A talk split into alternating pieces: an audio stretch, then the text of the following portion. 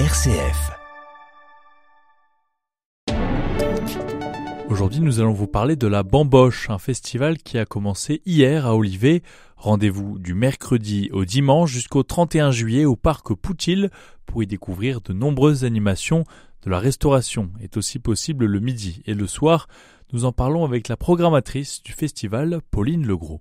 RCF Loiret, Jean-Baptiste Pierron. Bonjour Pauline Legros. Bonjour. Alors donc vous, vous êtes la programmatrice, vous l'étiez déjà l'an passé lors de la première édition. Qu'est-ce qui vous a donné envie de, de retourner pour une deuxième édition euh, de ce festival? Effectivement, alors déjà le public a été euh, était très présent dès la première édition, donc euh, on s'est dit autant autant renouveler l'expérience et puis en espérant qu'il y ait encore plus de monde cette année. C'est ça. Après, après deux années, vous avez senti dès l'an dernier que deux années compliquées, bien évidemment, que voilà, le public avait envie de, de ce genre d'événement?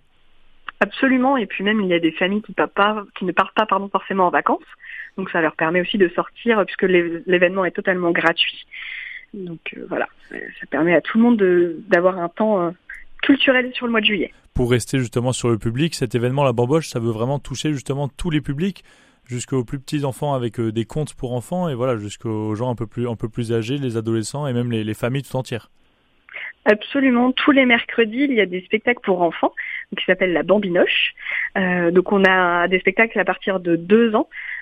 Donc voilà, ça, nous permet d'avoir des très jeunes publics. Et jusqu'à un peu plus âgé, avec des, festivals, notamment par exemple ce week-end, des humoristes qui seront présents. Donc voilà, là, aussi, euh, tous les publics et tous les arts aussi sont, sont touchés.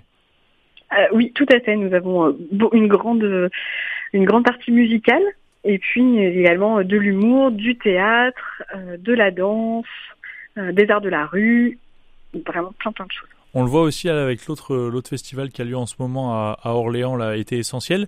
Il y a cette vraie volonté de mélanger les arts, de mélanger les, différents euh, voilà les, différentes propositions euh, artistiques euh, dans, les festivals maintenant?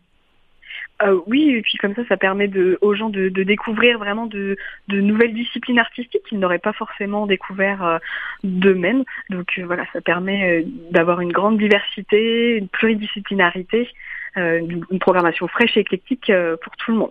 Alors donc vous l'avez dit, ça commence le 6 juillet jusqu'au 31, donc du mercredi au dimanche, avec du coup beaucoup de beaucoup beaucoup de représentations. Voilà, si vous, deviez choisir euh, quelques éléments, quelques temps forts à, ne pas manquer, quels seraient-elles? Alors il y a les cinémas de plein air tous les vendredis soirs. Donc euh, voilà, avec euh, des dessins animés ou euh, des films pour un peu plus grands. Il y a aussi bah, Thomas Fersen et Tom Villa en tête d'affiche, donc ce sont nos deux seules représentations payantes ce week-end.